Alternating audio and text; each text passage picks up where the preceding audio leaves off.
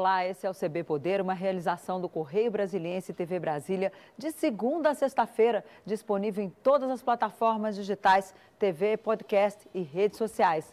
Eu sou Denise Rotenburg e você pode participar por meio de nossas lives no Facebook, Twitter ou YouTube. A gente hoje conversa com Raul Jungmann, do Cidadania, ele que foi ministro do Desenvolvimento Agrário e de Política Fundiária do governo Fernando Henrique Cardoso e também ministro da Defesa e Segurança Pública do governo Michel Temer. Boa tarde, ministro. É um prazer recebê-lo aqui. O senhor me ouve? Boa tarde, Denise. Lhe ouço muito. Prazer estar aqui com você. Que bom. Ministro, o governo Bolsonaro vem sendo atacado pelo excesso de militares impostos de primeiro escalão. Até mesmo no Ministério da Saúde existem vários militares em cargos técnicos. Como é que o senhor vê isso? Há um excesso aí?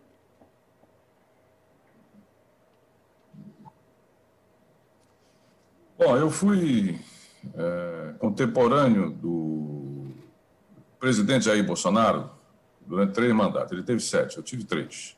E ele sempre foi um parlamentar de nicho, Denise, ou seja, ele trabalhava com policiais, ele trabalhava com militares. Quando ele chega ao governo, né, ele não pode preencher os cargos, digamos assim, federais, porque isso aí trabalha.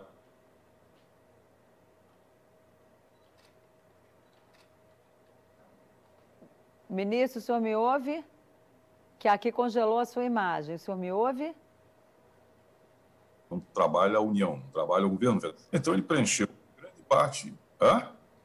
Ministro, Alô? nós estamos com problemas com Oi. o seu áudio. O senhor me ouve? Eu lhe ouço muito bem. Muito bem. Bom, então eu ouvi até o momento em que o senhor falou que o, o senhor conviveu com o presidente Jair Bolsonaro no Congresso. Aí depois, daí o áudio começou a falhar Isso. um pouco. Então vamos ver se a gente vai. O Bora. que eu queria dizer é que o presidente Bolsonaro, ele trabalha, ou ele trabalhava... Uhum. Se ele trabalhava... como uma espécie de parlamentar. Esses eram os grandes nichos dele, que ele trabalhava. No caso dos policiais, não é adequado colocá-los no governo federal, porque eles são preparados, formados e treinados para trabalhar com o Estado e não com o governo federal, com a União. Os militares não, eles trabalham desde o princípio com a escala nacional. E de outra parte, Denise, ele rejeitou fazer o que todos os seus antecessores fizeram, que foi justamente o presidencialismo de coalizão, que é montar uma grande base de sustentação. E para montar essa base, ele precisava exatamente ceder espaços dentro do Executivo Federal. Ora, como ele não montou essa base, não cedeu no início, agora não, agora mudou, mas no início ele não cedeu. E o que ele tinha, a disposição que ele tinha, o nicho quando ele poderia buscar recursos humanos qualificados era nas Forças Armadas, então ele preencheu com um grande número de membros das Forças Armadas. Agora, as pessoas dizem, bom, mas por que tanto? E, e, e etc. E eu pergunto, e por que, que o poder político, por que, que o Congresso Nacional não regulamentou isso? Por que isso não foi regulamentado? Porque se há um excesso, eh, digamos, a questão é o seguinte: o poder político tem as prerrogativas de regulamentar isso. É, nos Estados Unidos, isso é muito rígido. E para que um, um, um membro é, das Forças Armadas vá exercer um cargo, precisa autorização do próprio secretário de Defesa dos Estados Unidos. É? Então, existem regras rígidas para que isso aconteça. Aqui não tem, o que quer dizer que o nosso Congresso Nacional tem falhado nessa regulamentação, como também definir, como recentemente falou o, o presidente Rodrigo Maia, se é, militar da ativa, ele pode ir para o governo e voltar. Atualmente, ele, num prazo de dois anos, ele pode ir e ele pode voltar. Bom, é esse o mais adequado? É isso que vale, inclusive, para generais de quatro estrelas, que são membros do, do alto comando, por exemplo. O poder político precisa decidir isso e não apenas ficar resmungando, não apenas ficar reclamando, porque ele tem poderes para isso. Agora, vai querer é, é, é, regulamentar isso? Eis a questão. Agora, o senhor acha que o Congresso tem que regulamentar, pode tomar essa iniciativa sem combinar com o Poder Executivo e com as próprias Forças Armadas? Eu digo isso porque o senhor foi relator, inclusive, lá do projeto do da Política Nacional de Defesa.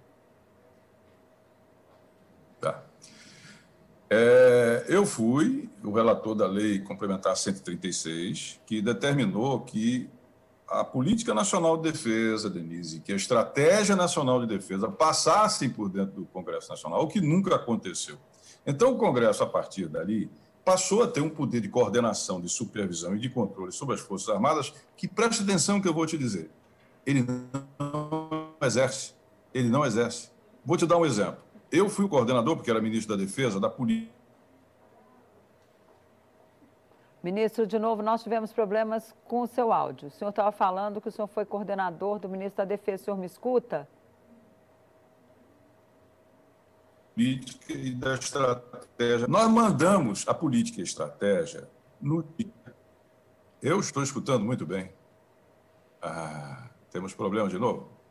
Bom, agora, agora, agora voltou. Agora o áudio está bom de novo. Mas eu vou pedir para o senhor retomar o seu raciocínio. É, desculpa, essa vida agora é assim, ministro. A gente vai levando. Uma hora dá certo. É, vamos levando. Eu, eu lamento, porque acho muito interessante participar de um programa com uhum. você. Uma boa, um excelente âncora como você é. Então, olha só, Denise. Com o projeto de lei complementar 136, que eu fui o relator, a política e a estratégia de defesa nacional, ergo, portanto, as Forças Armadas também, eles passaram a ter, é, é, o Congresso Nacional passou a ter controle, poder, supervisão sobre defesa como antes não tinha nesse nível, e também sobre Forças Armadas. Só que o Congresso não exerce. Você quer um exemplo? Eu fui o coordenador é, da, da, da, estratégia de 2016, que está expirando agora, tá certo? Que acabou de ser mandada nova. É, acaba de quatro em, em quatro anos. Então agora chegou a de 2020. Isso, acabou 2020. Então eu fiz 2016, 2020. E aí eu fui ver como é que foi a tramitação. Nós mandamos a estratégia e a política, Denise, no dia 18 de novembro de 2016. Sabe quando foi, ela foi aprovada? No dia 17 de dezembro de 2018. Dois anos, dois anos levou. E sabe como foi aprovada? Por voto simbólico, sem audiência pública, sem discussão, sem voto contrário, sem participação de líderes, sem nada. Sem nada. E mais, como ela chegou de volta, o, o, o, o presidente do Congresso né? Eunício mandou no dia 17, e o governo Temer praticamente já tinha sido, em grande parte, desmobilizado, ela não foi assinada. E o presidente da República atual também não quis assinar. Ele disse: olha, isso no governo anterior não é, isso é uma política de Estado, que é desenvolvida pelo Ministério da Defesa. Então, resumo da história: você tem é, uma ampliação do poder de supervisão e controle do Congresso Nacional, que, ó, não está nem aí para isso simplesmente não ligou, passou dois anos, não teve audiência pública, não teve emenda, não teve nada, e agora mesmo acabou de mandar. Eu estou numa luta chamando atenção. Eu estive na casa de Rodrigo, procurando falar com ele. Olha, gente, não adianta ficar reclamando assim, assado, do ativo, do número. Está tudo na mão da gente. Está tudo na mão. Agora o Congresso Nacional vai querer exercer esse poder? Vai querer dizer como é que fica a defesa eh, nacional da soberania, do território, eh, dos interesses, dos recursos nossos do Brasil? Vai querer dizer? Ou vai mais uma vez simplesmente brincar, tá certo? De faz de conta, porque na verdade não se debruçou. E olha, a minha casa, eu adoro a minha casa, gosto demais, tá certo? É, não, não sou mais. Larguei a política. Mas, Denise, não adianta ficar chorando. Se você tem o poder e se aliena desse poder, então, sinto muito. Alguém vai é ocupar esse espaço, né? Agora, o senhor também, é, como ministro da Defesa, o senhor sabe muito bem o que é o artigo 142 da Constituição, que é o que fala das prerrogativas ali das Forças Armadas e, e, a capacidade dela intervir em alguns casos. O senhor acha que é o caso dela intervir? Sim, Porque sim, claro. os bolsonaristas ficam pedindo a intervenção da, dos militares o tempo todo, citando o artigo 142 da Constituição. Não seria o caso aí do Supremo esclarecer melhor o que significa isso para evitar uma confusão em relação ao artigo 142? O senhor me ouve, ministro? Congelou de novo a sua imagem.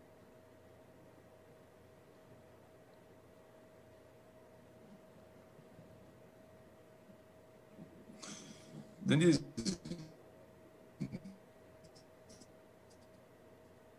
Você me ouve? Oi, agora. Me ouve, Denise? Denise, está me ouvindo? Voltou. Está me ouvindo? Ah. É que tá. tem um delay aí na ah, tá sua bom, quando você não me ouvir, levanta. É, tem um delay. Quando você... Ó, o artigo 142 não dá autonomia ao Exército nem às Forças Armadas para arbitrar conflitos entre poderes e tampouco para agir autonomamente. Que isso? Se existir um conflito entre poderes, por exemplo, referente à garantia da lei e da ordem, ou seja, ah, bom, o, o, o que é que você tem para que você vá usar as Forças Armadas, assim, dentro da vida democrática, republicana, fazer uma intervenção? Você tem a GLO, que é um decreto presidencial, você tem uh, mais os remédios constitucionais, né? Você tem intervenção no Estado, você tem Estado de defesa e você tem Estado de sítio. Nada disso na Constituição é feito autonomamente pelo Exército, tá certo? Sobretudo no caso do 142, a garantia da lei e da ordem. A garantia da lei e da ordem pode ser solicitada por um dos poderes. Mas vamos supor, como andou dizendo outro dia o Procurador-Geral da República, como disse também o jurista, o Ives Gandra, não é? de que haja um conflito. Quem vai decidir esse conflito pela Constituição é o Supremo. O Exército não é tribunal. O Exército age, inclusive, executivamente, veja bem, executivamente, a partir de uma determinação do comandante supremo, que é o presidente da República. Então, vamos supor que o presidente da República diga: ah, vamos fazer uma GLO. Aí o Supremo chega e diz: não vai fazer. Por exemplo, caso clássico vai dirimir isto de acordo com a Constituição é o Supremo. Então, o Exército, a linha aeronáutica, não atuam de forma autônoma. E se existe conflito, Denise, esse conflito é arbitrado pela Constituição, claro, cristalino, transparentemente, por quem dirime os conflitos constitucionais, que é exatamente o Supremo Tribunal Federal. Qualquer coisa fora disso, tá certo? É, é mula sem cabeça, é girafa, tá certo? e não tem base é, constitucional para valer isso. E, aliás, o, a Câmara já disse isso através de um parecer, e o ministro Fux disse também a mesma coisa que estou dizendo através de um parecer. E o ministro Toffoli, anos atrás, eu tenho isso, ele tem exatamente um artigo, um grande artigo, praticamente uma tese, colocando isso. E outra coisa, as Forças Armadas pensam assim. Há uma grande confusão, Denise, entre os generais ministros, o que eles falam, e as Forças Armadas. Quando o, o ministro é, é, Heleno fala, quando o ministro Ramos fala, é, o Rochinha fala, ou mesmo o ministro da Defesa fala, as pessoas dizem, ah, as Forças Armadas. Não são as Forças Armadas. Eles não falam pelas Forças Armadas, ok? Eles não falam. Eles não falam pelas Forças Armadas. Então, há uma grande confusão. Mas diga. Há um uso político, então, das Forças Armadas, na sua avaliação, por parte do ah, presidente sim. da República e por esses generais? Olha, eu diria não pelos generais, pelos políticos. E aí, claro, pelo presidente da República. Por quê, Denise? Todos os presidentes que antecederam o presidente da República trabalharam com a grande maioria coalizão, não é? que você conhece muito bem, expert, você que é em Congresso, que na literatura passou a ser chamado de presidencialismo em coalizão. Presidencialismo em coalizão é o seguinte: há uma fragmentação imensa, nenhum presidente tem mais de 20% dos votos no Congresso, querendo votar é, reforma constitucional, que é um coro altíssimo, o sarrafo é lá em cima, então ele não tem jeito, ele tem que fazer uma grande coalizão, reunir uma dezena, sei lá, mais do que isso, para poder entregar o programa que ele se propôs a fazer. Isso chama-se presidencialismo e coalizão. O presidente da República, eleito numa onda de antipolítica, ele diz: eu não.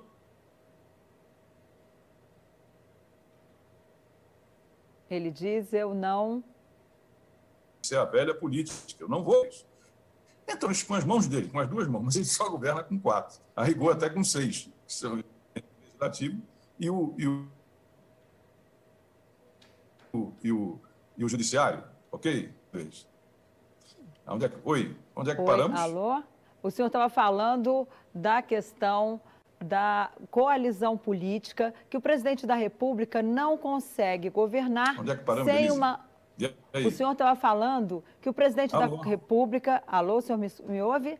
O senhor estava dizendo que o presidente da República não consegue governar sem uma grande coalizão. E que o presidente Jair Bolsonaro não optou por essa coalizão. Isso. Então, o que, é que ele faz? Ele tem que aprovar. Agora, como é que ele vai aprovar? Ele abriu mão do trunfo que...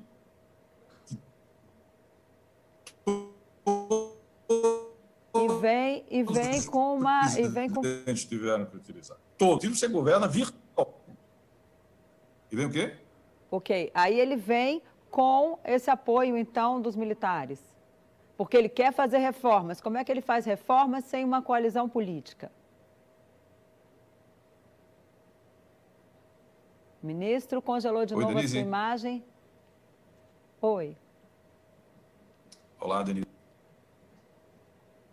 Ó, nós vamos Voltou chamar um break, nós vamos antecipar o nosso comercial para poder melhorar a nossa conexão e voltamos já. Em um minutinho, a gente volta com mais CB Poder, que hoje conversa com o ex-ministro da Defesa, Raul Jungmann. Vamos apenas consertar o áudio e já voltamos aí com mais entrevista para você. Até já!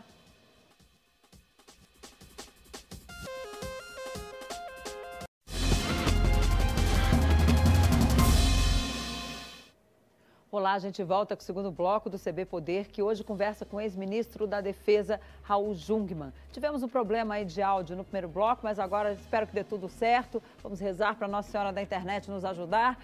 Mas, ministro, é, o senhor falava do, da questão da coordenação política do governo, dessa dificuldade aí de articulação. Eu perguntei para o senhor a respeito do uso político das Forças Armadas.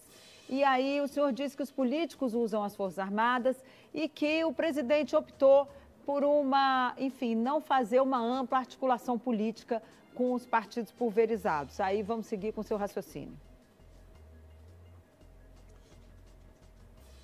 Então, na medida, Denise, em que o presidente abre mão, e aí é importante reter isso, do chamado presidencialismo de coalizão, que todos os presidentes para governar tiveram que lançar mão, eu né? não estou fazendo aqui nenhuma análise de mérito, estou apenas dizendo que, dadas as características e estrutura da política brasileira, todos os presidentes, independentemente da sua é, coloração partidária, independentemente, enfim, das suas escolhas, mas eles tiveram que lançar mão. Né? O presidente chega e diz: Bom, eu não vou lançar mão disso. Como é que ele governa? Ele vinha governando da seguinte maneira: Ó, eu tenho a força da espada, a espada são os militares. Ou seja, isso é uma maneira de constranger o outro poder. Os militares estão conosco, os militares estão comigo. Os militares não, não estavam não estavam com ele, como não, não estão com ele, assim como não estavam com Fernando Henrique, com Lula, com Itamar, com Temer, com Dilma, não estavam, não estavam. Eles estão com a Constituição, né? mas se utiliza isso, eu tenho a espada. A outra coisa é, olha, eu tenho as massas, que são os meus seguidores, que são acionados via é, é, é, youtubers, via é, é, redes sociais, fake news, essa coisa toda que vem sendo desmantelada. Então, o presidente, por não utilizar a política, ele procurava utilizar é, o quê? O uso político. Olha, eu tenho aqui as forças, olha, eu tenho as massas e tal. E, e, e no caso é, dessas pessoas que faziam aquelas manifestações lá na frente da Palácio, do Palácio dos Três Poderes, isso era feito sobretudo através desse esquema, né, em que você tinha empresários que financiavam é, youtubers, robôs, é, é, e, e faziam essa mobilização. Ora, primeiro, isso se esgotou no Congresso, porque agora o presidente está montando uma base, como vocês sabem, acompanha todo dia do uhum. Centrão, fazendo o quê? Fazendo presidencialismo de coalizão, logo ele, fazendo presidencialismo de coalizão. Por quê? Porque não deu certo, não deu certo, tá certo? Não tem como. E, ao mesmo tempo, no caso do Supremo, que ele várias vezes testou o limite do Supremo, o Supremo se impôs. O Supremo absolutamente se impôs. E a grande prova dos nove disso é exatamente esse, esse inquérito a fake news. Então, eu chamei o presidencialismo do presidente atual, Jair Bolsonaro, de presidencialismo de colisão. Então, ele não fazia coalizão para governar, ele fazia colisão, ele se confrontava com os poderes. Isso esgotou. E a pandemia também ajudou a esgotar colisão com os governadores não foi um bom negócio. Está aí o resultado que nós estamos tendo. Né? E também a mesma coisa aconteceu em termos, é, de, de, de, em termos fiscais, em termos econômicos, onde praticamente o que era o, a carta de navegação do ministro Paulo Guedes, ele teve que rever. Então, o presidencialismo de colisão não é? em que você fazia o uso político das Forças Armadas. Novamente, presta atenção, as Forças Armadas não estão nisso. As Forças Armadas não estão aí para fazer atalho, para fazer golpe, para fazer coisa nenhuma. Estão no papel delas e estão absolutamente, e eu diria assim, impecavelmente é, é, alinhadas com a, a, a, com a Constituição e a democracia.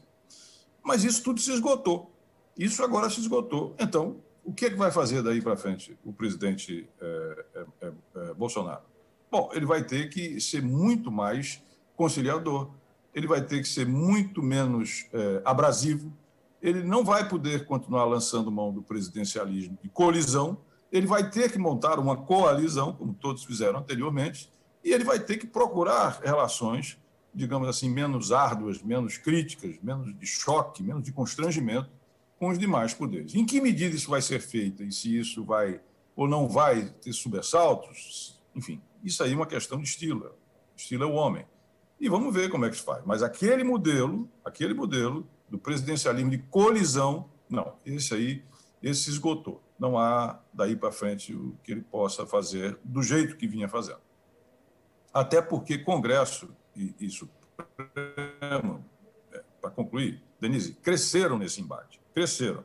Tem gente que fica dizendo, eu já vi artigos dizendo, ah, nós estamos numa democracia tutelada os militares estão titulando e tal. Bom, titulando, tutelando o quê? Porque o Congresso, você vê o que foi aconteceu no FUDEB agora. Você viu o que aconteceu no FUDEB.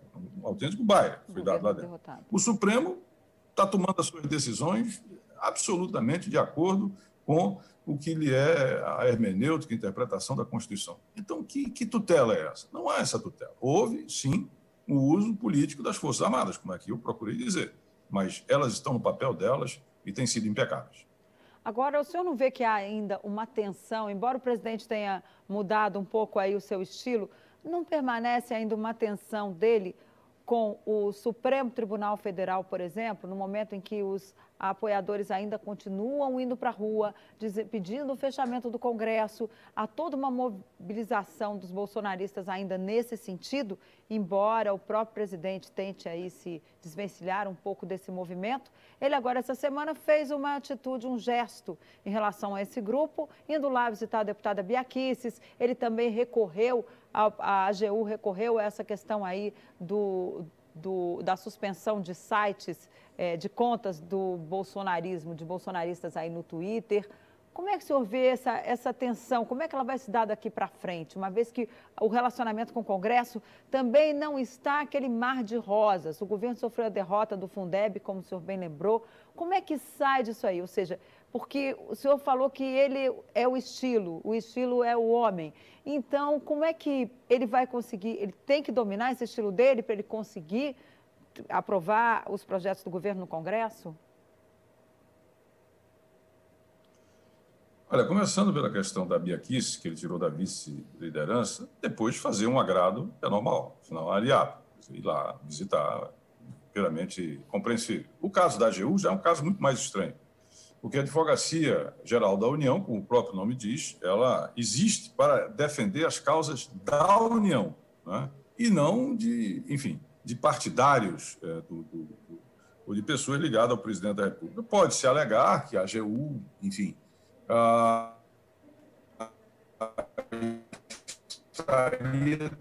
mas a titularidade dessa defesa é do Ministério Público, é o Ministério Público que tem essa titularidade. Então, eu confesso que eu achei, de fato, muito estranho. Quer dizer, é, isso ter. Eu não entendo como é que é o link, como é que se dá esse tipo de coisa. É uma forçação de barra, claramente. Não é? A derrota do governo no Fundeb era previsível, porque o tema não é o tema. Existem terrenos em que você pode disputar com o outro. Né? Se você tem um adversário, é fundamental você escolher o terreno onde vai se dar o embate, né? ou o tema que vai ser motivo do embate. O governo escolheu mal. Fundeb tinha uma maioria clara montada nesse sentido.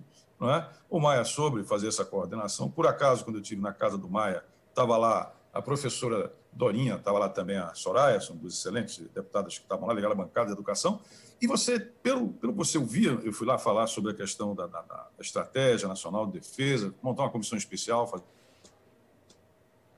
Uhum.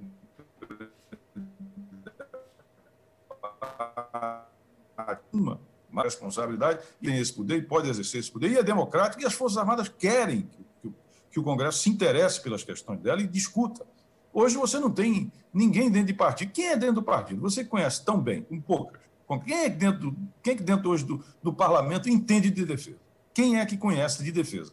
Não estou falando da parte sindical, corporativa do salário, mas quem que entende dos projetos estratégicos, do orçamento, dos cenários, dos riscos que nós temos, das ameaças, da disposição. Quem é que entende isso? Praticamente ninguém entende isso, tá certo? Como também não entende dentro da elite brasileira, como também pouco entende dentro da própria mídia e assim por diante. Então, se você quer dialogar com os militares, você tem que conhecer, você tem que entender, você tem que debater os temas. Você quer ver? Desculpe, estou fazendo um, um, puxadinho aqui na, na tua resposta, mas vê só, a questão da Amazônia.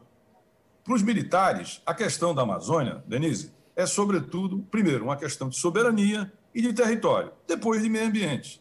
Já para uma parte grande da sociedade, o tema é, e para empresários, sobretudo exportadores, agrobusiness, papel, celulose, o tema é ambiente. Se você não conversar, se não houver uma conversa, uma discussão franca de que isso pode ser convergente, não vai dar jogo. Não vai dar jogo.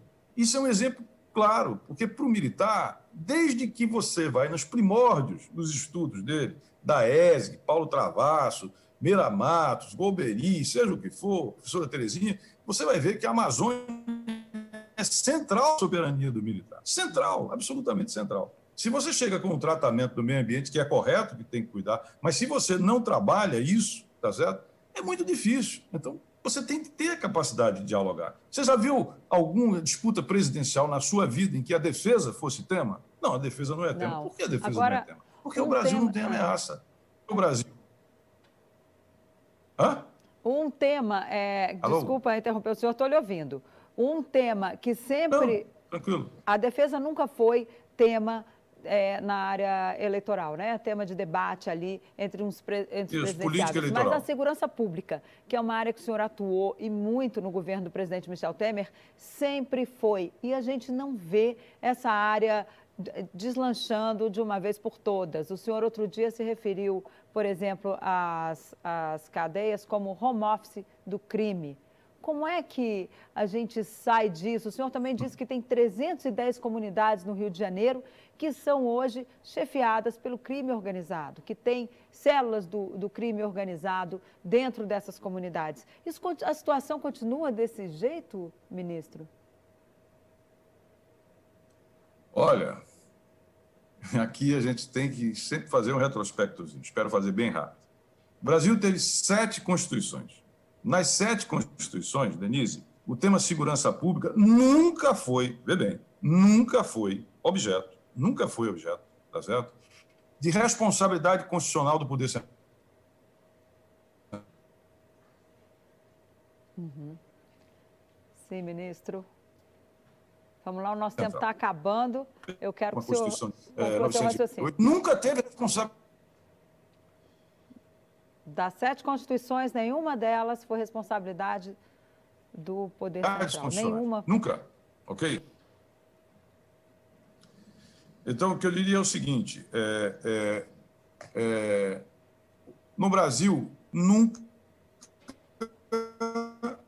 o Poder Central, o governo, assim, teve responsabilidades constitucionais com a segurança pública. Veja o artigo 144 nas sete constituições nunca teve. Se não tem o poder central responsabilidade, Denise, então também não tem um sistema nacional de segurança pública, também não tem uma política nacional de segurança pública. Nos dez meses que nós passamos lá, nós aprovamos o SUS, que é o Sistema Único de Segurança Pública, e aí também aprovamos uma política para o Brasil, porque o crime se nacionalizou, se transnacionalizou. Como é que o Estado pode responder por isso? Pode o Distrito Federal responder pelo Brasil? São Paulo, Rio de Janeiro, eh, Pernambuco? Pode. Então a gente procurou fazer isso. O atual governo engavetou tudo isso. O SUS está engavetado, é uma lei do Congresso, o Congresso não reclama, o TCU também não questiona isso, e a mesma política ela foi. Então, por enquanto que a gente não trouxer, não consolidar um sistema nacional uma política nacional de segurança pública, tem muitas outras. A gente podia fazer uma conversa só sobre segurança. Pois é, ministro, eu queria muito agradecer a sua presença aqui. Infelizmente, o nosso tempo acabou. Desculpa essa A, a Deus, a, a, Nossa Senhora da Internet não nos ajudou muito hoje. Todo dia a gente reza para ela aqui, mas infelizmente nosso tempo acabou. Agradeço muito a sua participação e fica o convite para o senhor voltar. O CB Poder fica por aqui. Obrigada pela companhia. Até a próxima. Tchau.